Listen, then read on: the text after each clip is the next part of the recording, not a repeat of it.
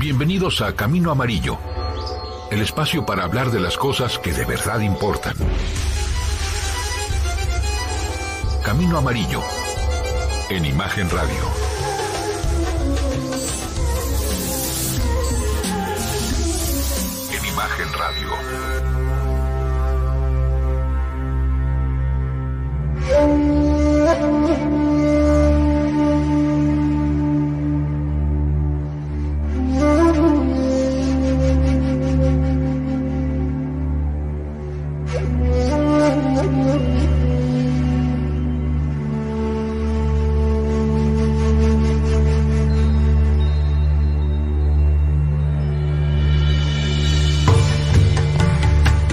Buenas noches, Shalom, Shanti, Namaste.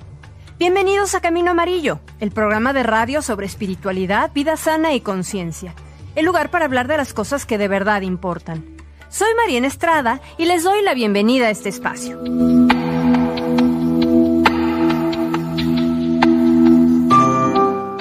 Dice el doctor Mario Sabán que quien conoce el nombre de Dios y su relación con la letra Aleph, conoce la unión de los dos grandes misterios, el Masé Bereshit, el misterio del origen del universo, y el Maasé Merkabah, el misterio del carro de fuego.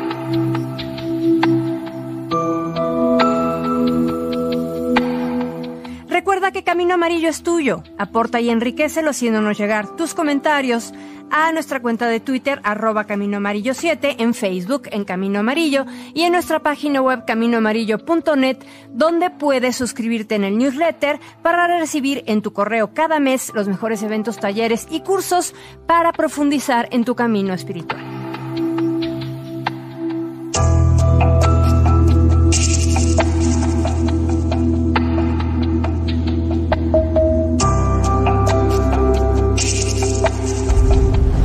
Camino Amarillo. La entrevista. En Imagen Radio. En Imagen Radio.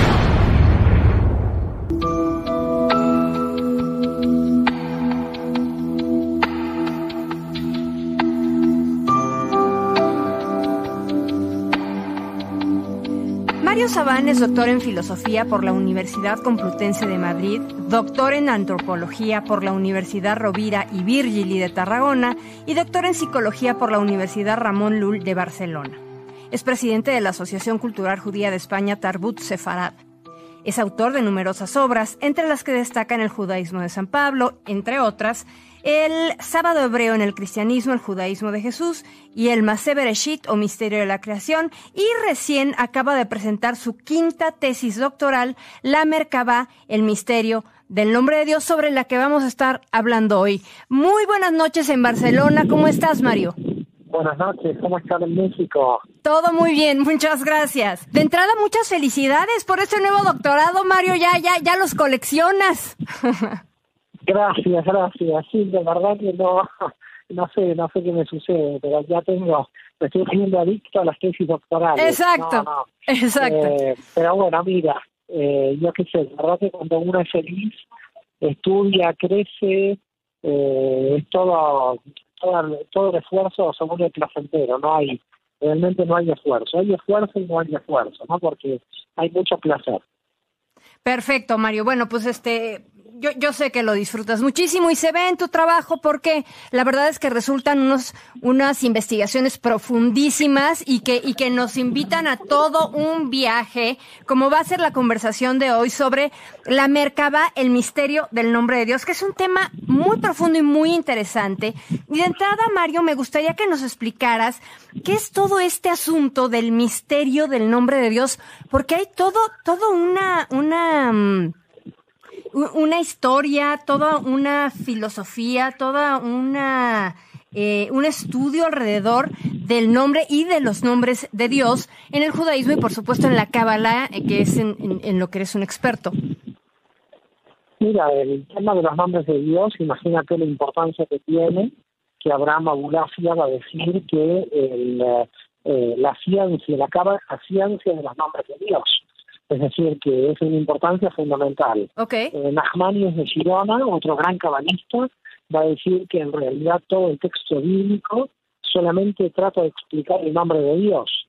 Así que, como verás, indudablemente grandes místicos a lo largo de la historia se dieron cuenta de que aquí había una guía de maestra para entender lo que sucedía. Lo que pasa es que cuando hablamos de nombres de Dios hablamos de diferentes nombres de Dios, no solo a Dios se nombra un modo, y de diferentes niveles en, el nombre de Dios. Con lo cual, cuando estamos hablando del nombre principal, que es sí. lo que ustedes eh, habitualmente lo conocen como Jehová o Yahvé, es un eh, nombre de cuatro letras que son muy potentes y estas cuatro letras tienen muchísima cantidad de significados. El primero es la interrelación entre lo femenino y lo masculino, entre las fuerzas eh, que vienen del lado del dar las fuerzas de la restricción, que es el lado femenino, y básicamente lo que permite el nombre de Dios comprender es, eh, digamos, podríamos decir, la génesis del universo. Es decir, entender eh, profundamente lo que es la Yud, que son las fuerzas de Atsilut, las fuerzas del Dar, las fuerzas de la emanación, y por el otro lado las dos Hei, que equivalen a cinco cada una, ¿no? Y que sumadas dan diez, que es el, número de la Yud, estarían mostrando que la dualidad en esencia pertenece a la unidad, eh, pertenece a la unidad y por lo tanto que no existe la dualidad sino en la percepción del observador. Al final coincidiendo con lo que hoy dice la física cuántica, ¿no? que el observador distorsiona lo observado y que en realidad lo observado cambia automáticamente cuando aparece el observador. Y esto hace siglos, lo dice la Kabbalah, hace siglos que la dualidad es eh, una ilusión de nuestra distorsión de la percepción y que debajo de la dualidad todo es unidad. Lo que está diciendo el nombre de Dios es que a pesar de esta dualidad femenino-masculino, a pesar de la dualidad luz-oscuridad, en realidad lo que hay, en realidad siempre es una unidad que se mantiene y por lo cual tendríamos que vivir felices en esta percepción de unidad. Claro. Porque el que vive en la percepción de dualidad vive en el conflicto. Es decir, en realidad cuando hay un mundo dual, un mundo fragmentado, eh, de clases sociales, de religiones separadas, de gente donde nuestra mente solo funciona a partir de las diferencias, nosotros estamos en un mundo de conflicto. El mundo no tendría conflicto si nosotros podemos ver realmente qué nos une, el mundo de la unidad. Y esto es de lo que se trata el nombre de Dios, siempre perseguir el mundo de la unidad. Ok, perfecto, de acuerdo. Ahora que hablabas de Yud, Hey, etcétera, estamos hablando de letras hebreas, nada más para que la gente sepa de, de, de qué se ah, trata todo esto. Ahora, em, me llama la atención que, en esta tesis doctoral que hiciste, eh, dices que, eh, em, bueno, investigaste la relación en el Dios de la Merkabah y el Ein Sof transdivino, o sea, el principio del universo. Así es, así es. El, el punto es que cuando uno va al texto bíblico, se encuentra con un dios antropomórfico. Sí. Es más, lo que en la última tesis doctoral yo eh, saco a la luz, que en realidad eso estaba bastante secreto, son lo que se llaman las 18 enmiendas de Soferín, los secretos de los escribas. En el siglo III antes de Cristo, el gran Sanedrín eh, censuró 18 puntos en el texto bíblico que terminan siendo 27 versículos en total del texto bíblico y esas censuras son por antropomorfismo de Dios, es decir, por las diferentes formas de ver a Dios eh, en sus, no hay una calidad humana, porque no es necesario de que sea humano, pero sí con antropomorfismo. Con lo cual, cuando hablamos del Dios de la marcada, hablamos de un Dios muy finito, muy limitado, no tan omnipotente como uno lo presenta luego, como la tradición luego lo, lo pinta, lo, lo, describe. Okay. Y entonces en realidad te das cuenta de que este Dios de la Merkabah, el Dios que se lleva líneas al cielo, evoca al cielo, que baja, sube, que hay una visión de Dios, y lo que yo planteo en la tesis doctoral es que hay que tener cuidado en que una cosa es el mandamiento de no hacer imágenes de Dios, que es un mandamiento que Dios impone, con lo cual hay una seria contradicción. Alguien que no tiene imagen no, no tiene que estar tan preocupado por lo que la gente ve imágenes. Claro. Por lo tanto, podemos decir que Dios tuvo imagen, podemos decir que Dios tiene imagen porque el propio profeta Ezequiel en muchos capítulos, empezando por el capítulo primero, eh, deja claro que Dios tiene imagen, que es el Dios de la Merkabah. Entonces, la primera conclusión es, hay previsión de imágenes, pero eso no implica que Dios no tenga imagen, el Dios de la Merkabah. Este Dios de la Merkabah era un teonauta que llevaba gente al cielo, Elías, Enoch. Tenemos mucha gente que dice la tradición que ha sobrevivido, que está en la eternidad. Por lo tanto, estamos hablando de un Dios de la Merkabah que tiene el poder de controlar el tiempo y el espacio. Pero, sobre todo, y el mensaje, no es el mensajero, el mensaje es el emisor, es el infinito, es la comprensión de lo que hay más allá del universo. Y en este sentido, la tesis doctoral me llega a un dualismo de decir, bueno, existen dos dioses, mm. pero en realidad eh, hay un dios, eh, podríamos llamarlo menor, el dios de la Merkabah, pero que nos contacta con el mensaje del Eisof, con el infinito, al que realmente no podríamos llamar Dios, dado que el Eisof como infinito no puede ser conceptualizado. Claro. Entonces, cuando nosotros decimos hay un Dios, somos monoteístas, y si somos monoteístas porque en la tradición hemos creído siempre en el Dios de la Merkabah, pero el mensaje, indudablemente Dios de la Merkabah, para no hacer imágenes, es no quedarnos en los intermediarios. Mira, el problema del ser humano uno de los grandes problemas, yo creo que el problema principal es cuando nos quedamos con el mensajero y no con el mensaje. Claro. Ahí bueno, yo creo, hay mucha gente que dice creo en Jesús, pero no sabe cuál es el mensaje. Sí, sí, sí. El problema es que hemos idolatrado a los mensajeros y muchas veces nos olvidamos del mensaje. Okay. Con lo cual, lo importante eh, de la tesis doctoral que he presentado en teología hace un mes, eh, que la defendí en la Universidad de Murcia, es tenemos el mensajero, es el Dios de la Merkabah, ah. somos monoteístas porque este es el Dios antropomórfico que aparece, y lo hemos confundido con el mensaje, porque el mensaje es el infinito, al que hemos catalogado de Dios, donde el infinito no se lo puede catalogar de Dios porque el infinito es imposible de conceptualizar, de ponerlo dentro de un concepto. Okay. Es decir, cuando tú tomas un concepto, estás haciendo lo limitado, lo limitas, con lo cual no puedes limitar el infinito.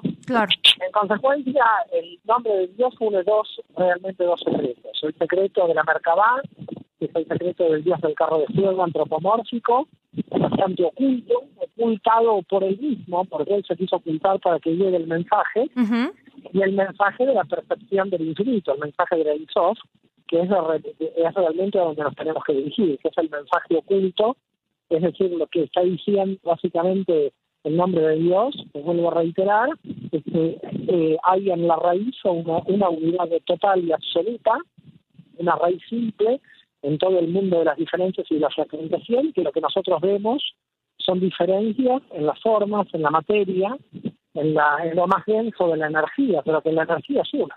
Que no tiene tantas divisiones y tantos fragmentos. Okay. A ver, dos, dos cosas que me gustaría que explicaras. A ver, estamos hablando del dios de la Merkaba y aquí estamos hablando que la Merkaba es este carro de fuego que eh, tiene, eh, que puede ascender hasta los cielos para eh, justamente llegar a Dios. ¿Es correcto? Bueno, así es. En realidad, el dios del carro de fuego, los fariseos, eh, intentaron de alguna manera disimularlo o lo pintaron debajo del nombre de un ángel principal llamado Metatrón. Pero si tú revisas lo que es el ángel Metatrón, no es ni más ni menos que el dios de la Merkabah. Okay. Pero se lo ha confundido como Metatrón para realmente darle la divinidad al infinito. Se transfirió la divinidad al infinito del dios de la Merkabah y por lo tanto el dios de la Merkabah no podía aparecer como dios, tenía que aparecer como un ángel principal. Y por eso aparece la figura de Metatron. Por eso en la tesis doctoral también planteo que el problema del Mesías, que era un problema histórico y político, porque al final el Mesías que buscaba el pueblo judío era para liberar a Judea, y no era un Mesías de tipo religioso, sino un Mesías de tipo político, los fariseos lo transfieren desde el punto de vista político al punto de vista religioso, y de ese modo crean un gran problema, porque un de tipo religioso tiene que ser perfecto, con el tiempo el cristianismo lo diviniza y nuevamente caemos en el problema de que a Dios hemos reemplazado por la figura del Mesías. Claro. Cuando la figura del Mesías no tenía en ningún momento la función de, Dios, lo que tenía la figura del Mesías era una función política. Okay. Lo que pasa es que cuando los fariseos transfieren la idea del Mesías desde el campo político al campo religioso, lo que están haciendo simplemente es, eh, al final, eh, divinizar a, la figura mesiánica, ¿no? Claro. Es lo que se termina provocando. Ok, entonces todo este... Y eso, básicamente, eso básicamente es el cristianismo. El cristianismo diviniza al Mesías porque los fariseos de alguna manera tratan de ocultar eh, al dios de la Merkabah en la figura mesiánica. Al tratar de ocultarlo en la figura mesiánica, eh, después viene la especulación, bueno, pero entonces el Mesías es Dios. Con lo cual la divinización del Mesías viene de la práctica teología judía farisea al tratar de ocultar al Dios de la Merkabah en la figura del Mesías. De acuerdo, ok. Ahora, nada más para que, para que nos quede bien claro, ¿cuál es la razón de querer ocultar al dios de la Merkabah? Entiendo que con, estos fines de, de convertir esta, este eh, efervescencia política en religiosa tiene su sentido, evidentemente, del salvador político, del liberador de Judea, convertirlo en religioso, de, entrada tiene su, su conveniencia, ¿no? Pero, pero ¿por qué ocultar al dios de la Merkabah? porque el Dios de la Merkabah se oculta el mismo. En realidad el Dios de la Merkabah, cuando él dice que no hagan imágenes de él, él se está ocultando, porque de manera muy inteligente el Dios de la Merkabah lo que estaba pretendiendo es que se entienda el mensaje. En definitiva, si tú no te ocultas, la gente con la mentalidad primitiva que tenía, al ver la visión del Dios de la Merkabah, decía, bueno, si yo ya a a Dios, ¿qué más necesitas en la vida? Imagínate que baja el Dios de la Merkabah y te ve y tú dices, bueno, conozco el Dios de la marca ¿no? y a partir de no tiene sentido. Si mi máxima aspiración era el Dios de la marca La aspiración máxima no era la visión del Dios de la marca La aspiración máxima es entender el mensaje que el Dios de la marca traía. No es el intermediario, el final último. Mira, eh, yo planteo en la tesis doctoral lo que se llama el cuento de los cuatro sabios. Y que es muy importante entender este cuento. Te lo cuento rápidamente para que nuestros amigos los que nos están escuchando lo puedan comprender. Eh, Mario, Mario, si quieres, te, parece que regresemos con, con el cuento cuando tenemos que ir a un corte? Prefiero que, lo hagamos con toda amplitud en el siguiente bloque. Vámonos un corte corriendo y regresamos con este cuento de los cuatro sabios. Gracias, Mario.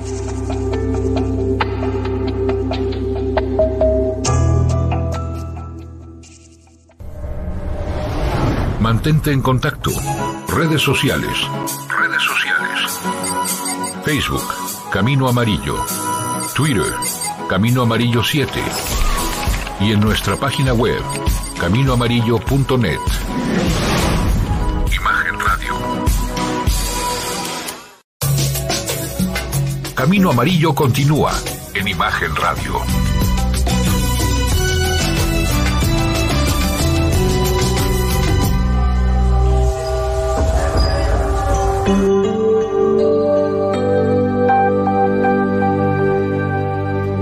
Regresamos a Camino Amarillo y nos queda, estamos hablando con el doctor Mario Sabán sobre em, el nombre de Dios la Merkabah y nos queda, estábamos hablando sobre el Dios oculto de la Merkabah y, esta decisión de él mismo de ocultarse porque lo importante no es el mensajero sino el mensaje y ahorita vamos a hablar de cuál es el mensaje pero antes Mario eh, también nos quedamos pendientes con eh, este cuento de los cuatro sabios.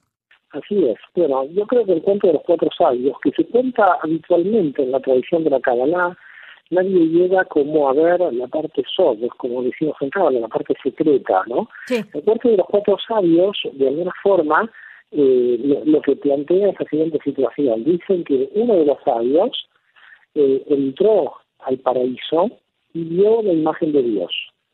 Cuando vio la imagen de Dios, el sabio entró, miró y murió. Es decir, el primer sabio seguramente se eh, analizó y dijo, después de ver a Dios, ¿quién más necesito de la vida? ¿no? Es decir, ya hasta, hasta aquí hemos llegado, dijo el sabio este, y murió. Sí. El segundo sabio dicen que eh, entró, vio a Dios en su trono y se volvió loco. Eh, no murió. Salió, pero salió loco. La pregunta es, ¿por qué salió loco? Porque, claro, siempre creyó en que Dios no tenía imagen, porque no se representaba las imágenes, o que Dios era infinito, y cuando ve a Dios, se dice, esto no es, esto no puede ser Dios, o si es Dios quiere decir que tiene imagen que yo pensaba que no tenía. Bueno, la cuestión es que como no puede comprender la situación, enloquece. El tercer sabio dicen que entró, vio el trono de Dios y dijo, exclamó, hay dos dioses. Está el Dios del infinito y el Dios menor que es el que viene el trono. Por lo tanto, lo que yo vi es a Dios y lo que yo creo es el Dios infinito. Por lo tanto, en realidad hay dos dioses. Y dice en el último sabio, que fue Rabí Akiva, que dice, entró en paz, vio a Dios y salió en paz. Okay. La, la cuestión es eh, qué pasó con Radio Akiva, porque de los primeros tres hay toda una lógica de alguna forma. La primera lógica queda claro, si yo ya había Dios, ¿qué puedo esperar más de la vida? Entonces el primer sabio murió. Dijo, ya está, hasta aquí he llegado. El segundo sabio también se entiende su lógica. Un sabio que toda la vida creyó en un Dios invisible y de repente lo ve. Entonces enloquece, dice, no, no, ¿cómo puede ser? Yo pensé que como no se le hacían representaciones a Dios, Dios no tenía una imagen. Y ahora sí viendo la imagen, con lo cual enloquece el segundo sabio. No puede entender lo, que está sucediendo. Claro. El tercer sabio dice, miren, si veo a Dios, y además creo que Dios es el infinito, acá hay dos dioses me mintieron diciendo que aquí hay un Dios. Aquí hay Dios porque hay uno que veo y hay otro que no veo. Exacto. Hay un Dios invisible. Y Radio aquí, el cuarto, la pregunta es qué pasó con Radio Akiva. Primero que todo hay un detalle muy importante en el cuento, que los primeros tres años no tienen este, este, esa condición. Dice Radio Akiva entró en paz. Los otros tres años no entraron en paz. Okay. Los otros tres fallos quisieran buscar la solución en la imagen de Dios, en la visión de Dios. Ajá. Ahí aquí no iba a buscar ninguna solución porque él ya estaba en paz con sí mismo. Wow. Por lo tanto, hay algo muy importante en el cuarto sabio que que dice entró en paz. Vio a Dios y salió en paz. La cuestión es cómo salió en paz. Es decir, primero, ¿por qué no murió? Porque aquí entendió, el cuarto sabio, que después de la Dios la cosa sigue. Es decir, no es que vea a Dios y dejé de trabajar, dejé de estudiar. En la tradición del judaísmo dice sí, que dicen que llegó el Mesías, termina de plantar el árbol y luego ve a recibirle. Okay. Es decir, no dice de no plantar el árbol, como eh, la historia sigue, ¿no? En consecuencia, la, cuestión es, vio a Dios y volvió aquí y dijo, igual tengo que volver. Esto no es el final, no puede ser el final haber visto a Dios, ¿no? Frente al primero que murió y que dijo, si a Dios es el final. Sí. Eh, frente al segundo, dijo, sí, veo a Dios, pero de todas maneras yo sigo creyendo que acá hay un mensaje oculto. No me puedo creer que termine la cuestión en la imagen de Dios. Así que frente al segundo que se volvió loco, él se quedó muy cuerdo. Dijo, bueno, vuelvo en paz a ver eh, cuál es la experiencia, cómo comprende esa experiencia diferente al que dijo dos dioses, tampoco. Pero el de dos dioses igual se acercaba bastante a Radio aquí. En definitiva, el cuento lo que está diciendo es que de los cuatro sabios, nosotros tenemos en verdad las cuatro posiciones potenciales. Okay. Pero de las tres primeras, lo que falla es que no estamos en paz con nosotros mismos. Mm. Esa sería la falla fundamental, de alguna forma, por el cual los otros tres sabios no pudieron comprender lo que estaba pasando, Claro. A pesar de haber visto la imagen de Dios. No sé si te queda claro hacia dónde va el cuento. Eh, bueno, supongo que es al, al tema de que bueno, no sé si voy a hacer, voy a decir una herejía, pero no, no es tan importante llegar a la presencia de Dios porque al final la paz es estar en presencia de Dios. Ya de entrada. Es decir, en definitiva lo que está diciendo la mística es si tenés la paz de Dios en tu interior, ya llegaste a Dios, no es la visión. Es el mensaje. El mensaje es, estás en paz contigo, estás en paz contigo, ya está, ya tienes a Dios dentro. Eh, no, no necesitas de la imagen. Así es. Porque la imagen es un intermediario para llegar a esa paz interior, en definitiva.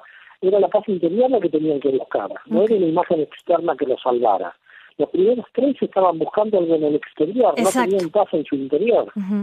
Por lo tanto, por eso digo que el problema que tiene siempre el tema de la mística es que, eh, y sobre todo el ser humano, es que busca la salvación en el exterior, que alguien me salve, que me salve mi papi, que me salve el Mesías, que me salve...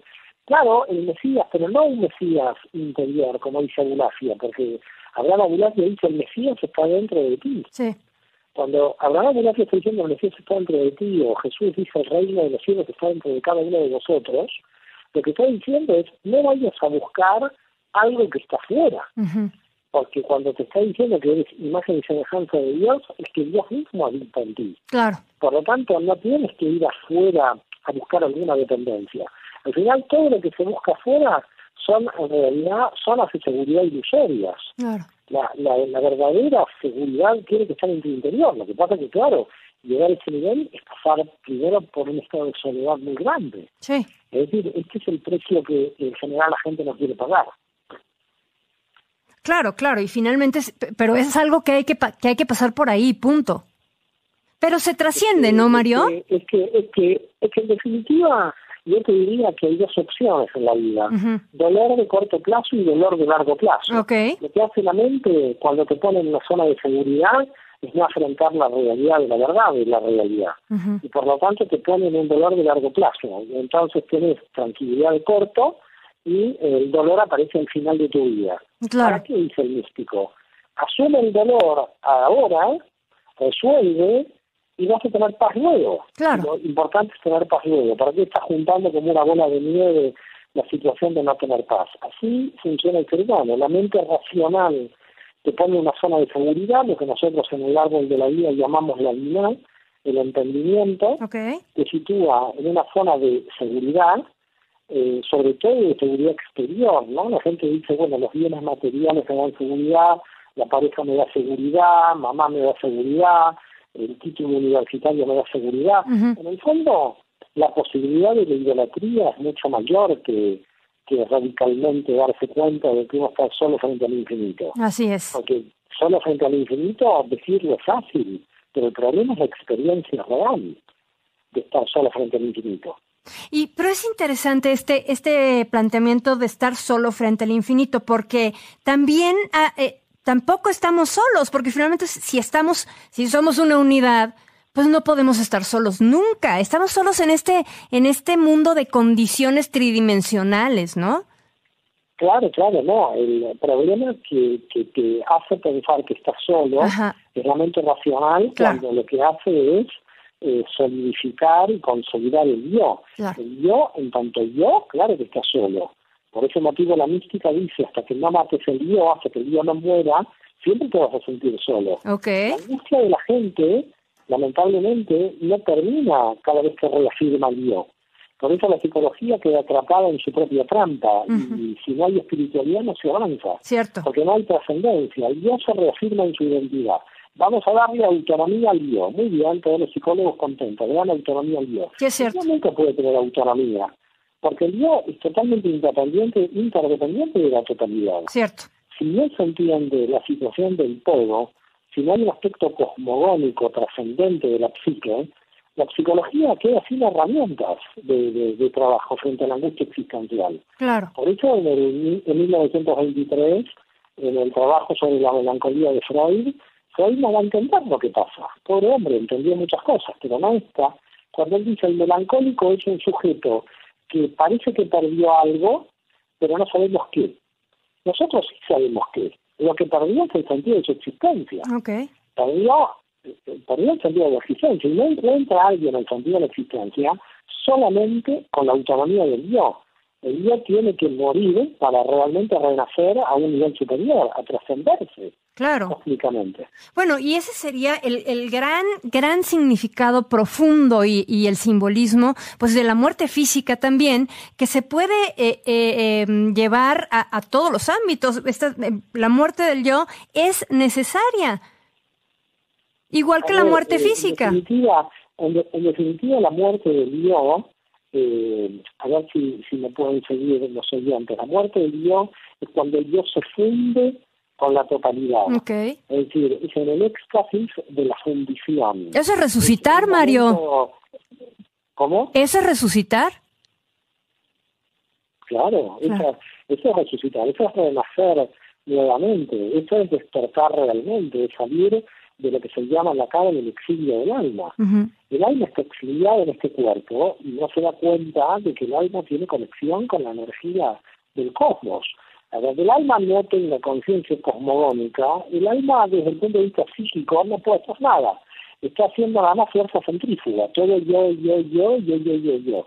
Eh, decía Levi de Berdichev, el gran cabalista del siglo XVIII, prohibido decir yo. Porque el problema es que cada vez que digo yo, distorsiona la realidad, la estoy viendo siempre desde mí. Cierto. Yo tengo que, de, de alguna manera, aniquilar el yo. Ahora, yo no me voy a aniquilar, no es que me voy a suicidar, no, no puedo aniquilarme el yo corporal, sino la conciencia subjetiva del yo, porque si no, no hay solidaridad ni hay empatía real con el otro. El otro en realidad siempre sigue siendo otro. Eh, en realidad no tenemos que tener diálogo con el otro. En realidad nosotros somos el otro. Claro. Porque nosotros somos el cosmos en fractal. Es decir, nosotros somos un alma que somos un fractal del cosmos. Por lo tanto, el otro también es un alma como fractal del cosmos. Así es, así es. Ahora, Mario, finalmente este, este proceso de atravesar eh, esta solidificación del yo y luego eh, pues promover o, o, trascender esta muerte para unirte fundirte con el cosmos, ¿también es un proceso necesario? Es un proceso necesario para poder derrotar la angustia existencial.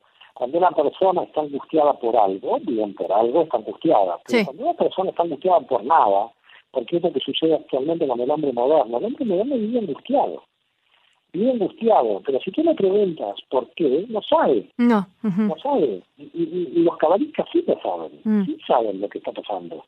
¿Qué es lo que está pasando? Lo que está pasando es que están angustiados por ignorancia, porque mm. no entienden un orden superior.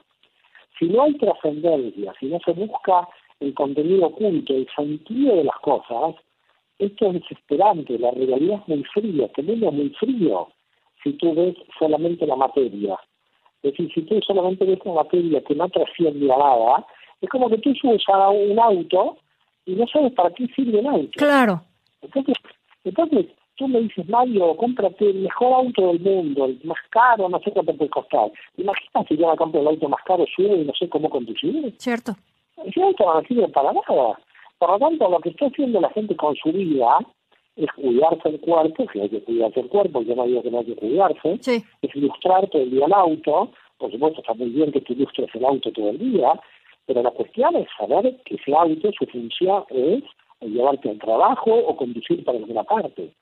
Nosotros estamos en una época de la idolatría de los instrumentos. Mm. Tenemos el WhatsApp, tenemos el iPhone, tenemos el iPod, tenemos todo, pero la pregunta es ¿para qué? ¿Cuál es el sentido de todos estos instrumentos? Pues, el sentido de todos los instrumentos es pues conectarte, eh, eh, justamente entablar una comunicación con alguien, no el instrumento per se. Claro, pero ahí está el problema. ¿Qué es la idolatría? La idolatría es, ya tengo el iPhone 8 y el otro tiene el iPhone 6. Sí. Y nadie sabe ya para qué tienen el iPhone. Sí. El problema de la idolatría es cuando el instrumento pasa a ser más importante que el objetivo y el sentido de ese instrumento. Claro. Creo que nosotros llamamos trascendencia. La gente cree que cuando hablamos de trascendencia hablamos de Dios o del Dios infantil de las religiones. El, el, sí, el barbón. La trascendencia es entender el sentido de las cosas. Claro. Ok. Mario, nos vamos a ir a un corte muy breve y vamos a regresar eh, con, con todo esto y hablar eh, también, me, me, cuando hablas de este Dios infinito, me llama la atención que, por ejemplo, las escuelas más altas del budismo ubican, eh, ellos no hablan de un Dios, pero hablan de una mente y una conciencia infinita eh, absoluta, natural, que es donde, donde puedes descansar en la iluminación o en la liberación que ellos le llaman. Es muy interesante porque las grandes, las grandes tradiciones más serias y profundas de nuestro mundo, eh, aunque parece que son disímbolas, hablan de lo mismo, eh, creo, ya nos dirás tú tu opinión, pero nos vamos a un corte, Mario.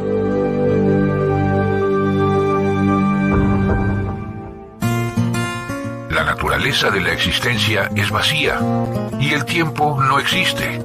Así que esta pausa es como si no existiera. No te vayas. Volvemos a Camino Amarillo en Imagen Radio.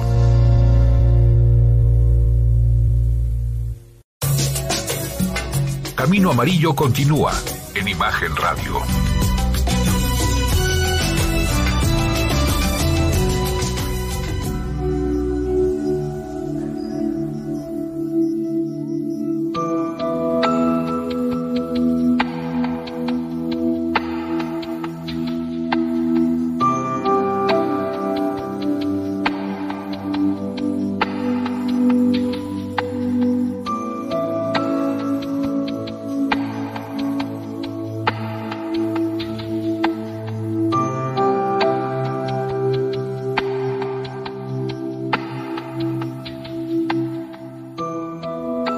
Pues vamos a la recta final de Camino Amarillo y estamos con el doctor Mario Sabán hablando de Dios, eh, básicamente. Y entonces, Mario, nos quedamos en, eh, yo lo que te decía del yo es nada más, eh, el yo es necesario consolidarlo antes de matarlo. Si no, no, no hay manera de, o, o, no, o no habría que pasar este proceso de consolidación y de em, solidificación.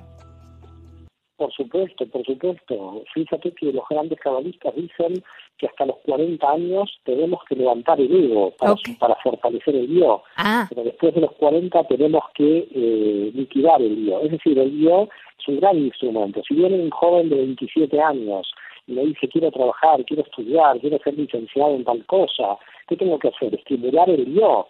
Claro, darle fuerza, levantarle la autoestima. Yo no puedo escribir el yo a alguien que tiene 28, 29 años, por eso la cábala se estudia luego de los 40. ah, porque la gente no está preparada antes de los 40. Antes de los 40 hay que levantarle el ego a la gente, el yo, usted puede, usted puede, usted puede. Mm. Ahora, luego de los 40, ya entendemos que el usted puede tiene otras características y otra definición y otra función, y que ya es un ridículo alguien de 50, 60 años decirle usted puede, porque esta persona ya tiene que saber que puede, es decir, la autoestima ya tiene que ser correcta Ok. luego de los 40 Ok. ya tiene que ser reforzada. Por lo tanto, para los cabalistas en la primera parte de la vida tiene que haber un refuerzo del yo. Pero después, este yo que te lleva hacia arriba, luego empieza a ser eh, un problema.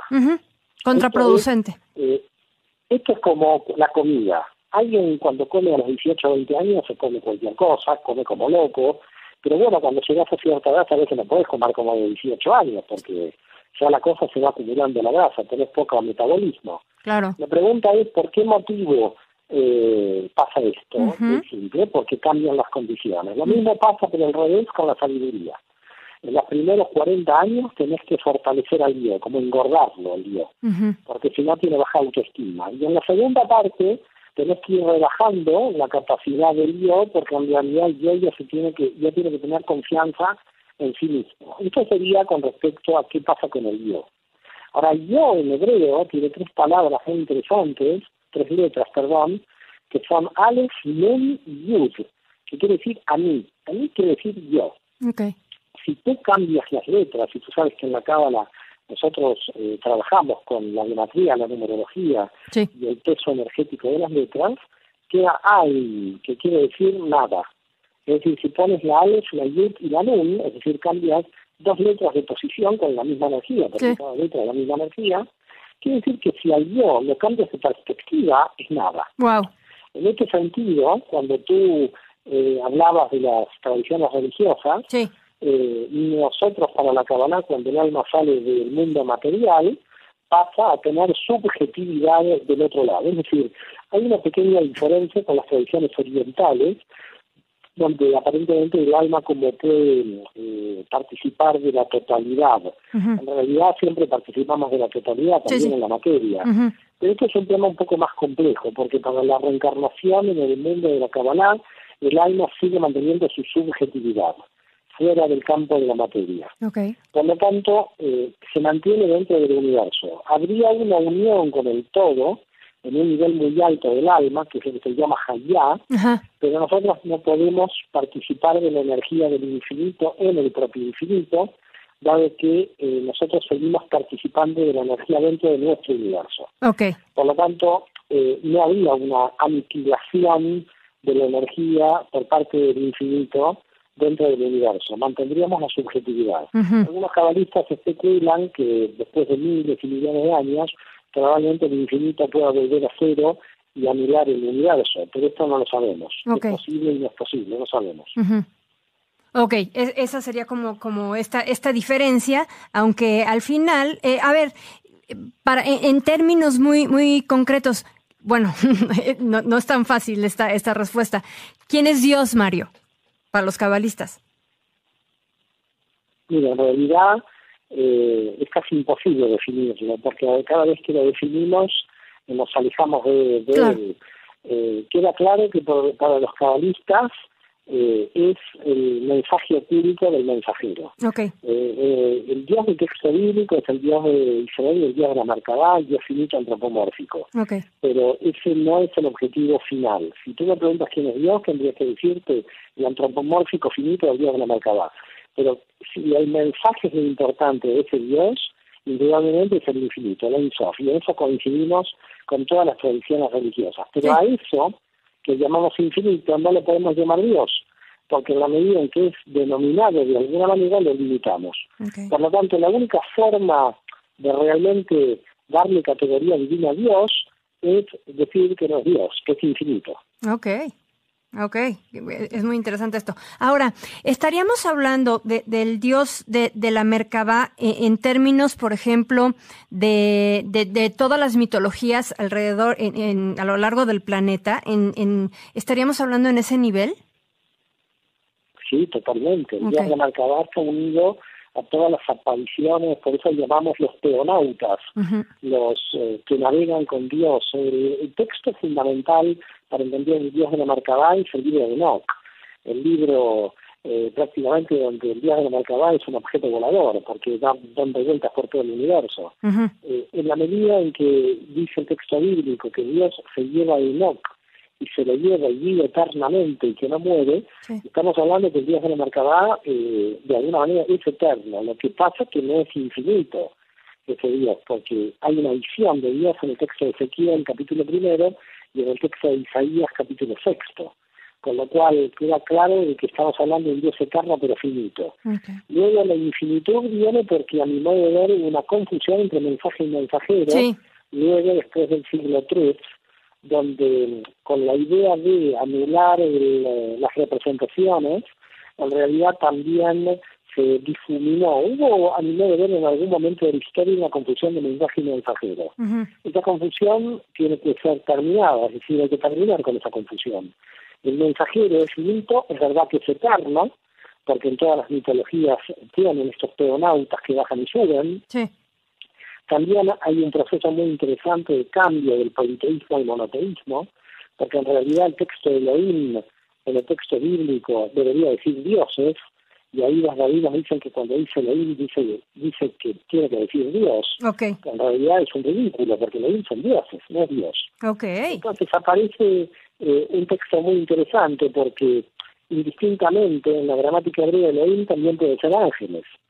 Entonces al final te das cuenta que eh, la creación de, del ángel o de los ángeles es para camuflar el politeísmo antiguo que tenía el pueblo de Israel. Ah, claro. Porque, claro, tú puedes tener muchísima cantidad de ángeles reemplazando a los dioses. Claro. No puedes decir Dios porque Dios es uno. Entonces, mm. si Dios es uno, ¿qué hacemos con todos los dioses que hay en el plural del texto bíblico? Bueno, los mandamos a los ángeles. Exacto. En definitiva, mi tesis doctoral descubre la calidad real del Mesías y su desplazamiento al tema religioso, descubre de que el Dios finito y antropomórfico no puede ser mezclado con el mensaje, y descubre que el mensaje es el, el transdivino infinito, que es de alguna manera el que nosotros tendríamos que ir. En cierto modo, muy complicado el trabajo que, que desarrolla porque son poner en juego eh, 2.300 años de tradición, es decir, en definitiva, pongo en jaque 2.300 años de tradición. Claro. Eh, pero yo creo que había que poner en jaque porque había mucha confusión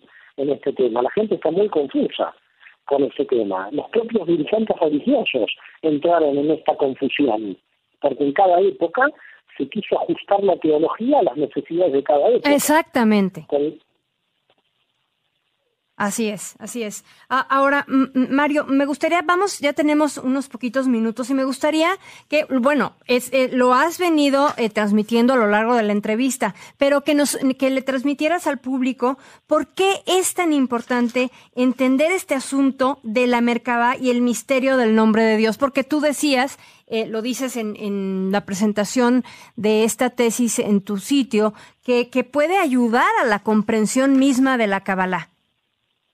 Claro que sí, porque cada, de alguna manera, lo que trabaja la Kabbalah y lo que trabaja el misterio del nombre de Dios es tratar de que se puedan situar las energías en los diferentes niveles de los universos. La energía de la materia en el universo de acción, el universo de la acción, la energía psíquica en el universo de la conciencia. lo que llamamos Yetzirah, luego la energía cósmica del universo de la creación, y luego el universo de Atzilut, a que nosotros llamamos las energías infinitas con información. Pero ahí se nos va totalmente la mente, porque cuando los cabalistas trabajan Atzilut, que es la yud del nombre divino, por lo tanto estamos totalmente trabajando el nombre de Dios. Y cuando el propio Dios de la Merkabah se manifiesta con este nombre, se manifiesta con un nombre que es cósmico, que no tiene una identidad de Dios. Y esto es lo curioso, es, decir, en definitiva, es como presentarse con el mensaje directamente, mm. porque eh, la idea siempre es esta. Cuando nosotros tenemos una identidad fija, no, no, no vemos la dinámica de todo el proceso. Es decir, porque estamos siempre en el yo soy, cuando en realidad si nosotros analizamos el texto bíblico, tenemos un gran misterio. Cuando Dios se presenta, no le dice a Moisés, soy el que soy. ¿Qué le dice? Estoy diciendo lo que estoy diciendo. ¿Qué es estoy diciendo lo que estoy diciendo? Es tan dinámico. Está en el siendo, no está en el soy, porque es el ser, que tiene una dinámica. Con lo cual, el soy ya es una idolatría, porque yo no soy, yo de un lado soy otro, porque estoy en una dinámica. Por lo tanto, lo que el nombre de Dios está mostrando a los fines eh, prácticos eh, el Dios de la Merkabah y el análisis que hemos, eh, que hemos desarrollado es que hay diferentes universos con diferentes grados de energía y el nombre de Dios explica esos diferentes grados de energía y qué se encuentran, qué modelos de explicación tiene cada nivel de energía. Mira, en este sentido, el nombre de Dios hace cientos de años está explicando el famoso descubrimiento de Ken Wheeler con respecto a lo que él llama bandas de energía o, sistemas de referencia, donde cambian las leyes cuando pasas de una banda a otra. En definitiva, las letras en tetragrama están mostrando diferentes bandas de energía. Por lo tanto, si estás trabajando en una banda de energía, las leyes de esa energía son diferentes a otra. Pero todas tienen su concatenación, porque todas tienen una ley general que las une, esa contracción del infinito. Por ese motivo, si no entendemos la contracción del infinito, no entendemos los diversos niveles operativos, los diversos niveles operativos son fundamentales, porque cada nivel tiene sus propias leyes, no opera una ley eh, en, todos los casos. Se modifican las leyes de acuerdo a los grados de contracción de la energía. Y esto es lo que explica el nombre de Dios. De acuerdo. Ahora, ¿cuál, ¿cuál es la gran oportunidad de este plano de Malhut, del reino, de este plano eh, físico concreto en el que en el que estamos?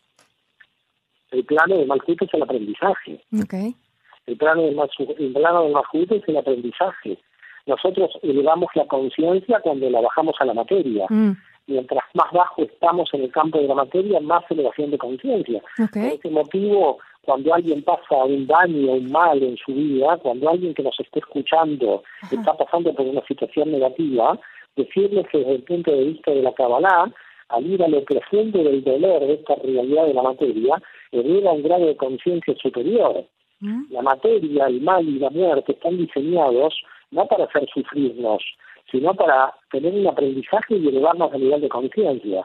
Por lo tanto, mientras más en la materia uno puede estar y más pueda ver qué pasa en la realidad de la materia, más se eleva el nivel de conciencia. Este es el gran campo de aprendizaje. Mira, te voy a dar un ejemplo rápido para que lo puedas entender. Si tú tienes que control, con eh, un director técnico, contratar un, un entrenador personal, imagínate que tú contratas un entrenador personal y el entrenador personal, el primer día del entrenamiento, te dice, vamos a poner una tarta de chocolate. que ¿Cómo es posible? Este entrenador personal es un desastre. Yo expulso a este entrenador personal. Ahora viene un entrenador personal que me hace sudar, me hace sufrir, me tiene ahí, no me deja comer la tarta de chocolate. Ahí te le pago el doble. Ahora la pregunta es, ¿estamos lejos los seres humanos que le pagamos el doble al tipo que me hace sufrir, al tipo que me hace sudar, al tipo que me dice que tengo que ir al gimnasio, este es el mal, esto es Satán, esto es la, la fuerza de la materia. Cierto. Cuando alguien tiene dolor, cuando alguien, estos son los mejores entrenadores. Por mm. eso se dice en la cábala que los que llegan muy arriba son en realidad los que estuvieron muy abajo. Ok. Ok. Ahora, al alcanzar esta conciencia a través de esta densidad de la materia, estamos este es, este es justamente el regreso a Dios. por supuesto. En realidad no regresamos a Dios, siempre estuvimos en, en, Dios. Claro. Solamente que eh, eh, la materia nos, nos, nos, distorsiona la percepción. Ok. De acuerdo. De acuerdo, Mario. Pues muchas gracias. Eh, terminamos, se nos terminó el tiempo. No sé si quieras agregar algo. Ha sido una conversación muy rica, como siempre. Em, no, al contrario, toda una bendición muy grande a México, que yo a la gente de México la quiero muchísimo. Siempre me tiento cada dos, tres años ir a México porque ahí me tratan como un rey, yo los quiero un montón, un montón. Así que muchísimas bendiciones al pueblo de México. Gracias y te esperamos pronto porque porque ya ya ya nos tienes muy abandonados, Mario. muy ¿Eh? bien, intentaré, intentaré. Gracias a ti por todo, como siempre. Gracias a ti, Mario, y eh, pues muchas gracias a ustedes eh, por acompañarnos y recorrer con nosotros el camino. Le agradezco a Alfredo Vega, nuestro productor estrella, Laura Meléndez en nuestras cápsulas temáticas, Gabriel Viveros en los controles de radio y Gabriel González en eh, los controles de esta grabación. Pero bueno, como les dije, gracias a ustedes, gracias al doctor Mario Sabán por este tiempo que nos ha brindado esta noche. Yo soy María Estrada. Eh, les recuerdo que nos pueden buscar en Twitter en arroba Camino Amarillo 7, en Facebook en Camino Amarillo en nuestra página web caminoamarillo.net, donde se pueden suscribir al newsletter y recibir eh, cada mes en su correo los mejores eventos, cursos y talleres para profundizar en su camino espiritual. Bueno, pues los dejo con esta, con esta conversación que hemos tenido con Mario Sabán para que reflexionen alrededor de todos esos términos. Creo que la van a tener que escuchar dos o tres veces para poder entrar eh, de verdad al verdadero significado de lo que hemos eh, platicado esta noche, eh, justamente alrededor del el misterio del nombre de Dios. Pues no me queda más que despedirnos, despedirme de ustedes, les agradezco mucho como siempre y nos escuchamos la semana que entra.